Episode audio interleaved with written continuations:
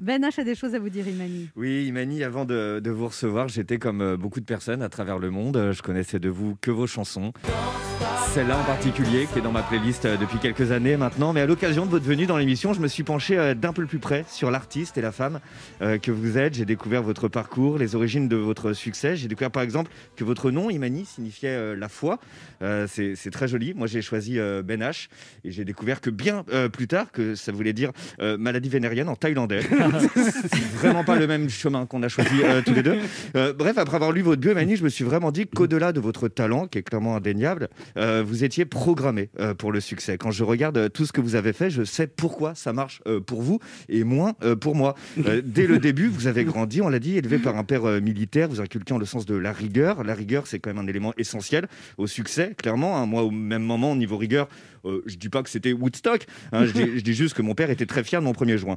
Et, et- et- c'est lui qui l'avait roulé. Imani, vous performez en sport également, en athlétisme, en saut en hauteur. Moi, le sport, clairement, c'est un saut que je n'ai jamais fait. Euh, là encore, sur votre route, rigueur, discipline, combat, compétition, la machine est lancée. Euh, quand la mienne de machine, c'est une PlayStation à ce moment-là.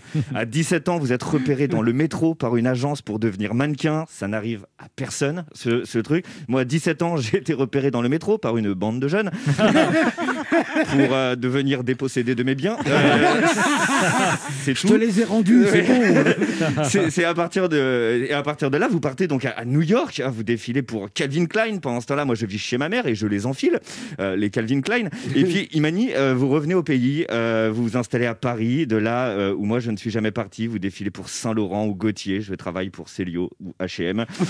Destin croisé, déjà un écart de classe flagrant entre vous et moi. Et puis, pour vous, c'est les pianos bars. Euh, pour moi, les cafés-théâtres. Et puis, pour vous, les plus grandes salles. Et puis, pour moi, les cafés-théâtres. Moralité, faites du saut en hauteur, ça permet d'atterrir plus loin. Et nous voilà finalement l'un en face de l'autre depuis euh, quelques années. Maintenant, c'est moi qui vous écoute. Et pendant deux minutes, ce fut clairement un honneur euh, d'inverser les rôles. Imani, merci de m'avoir écouté. Ah, merci à vous. Merci.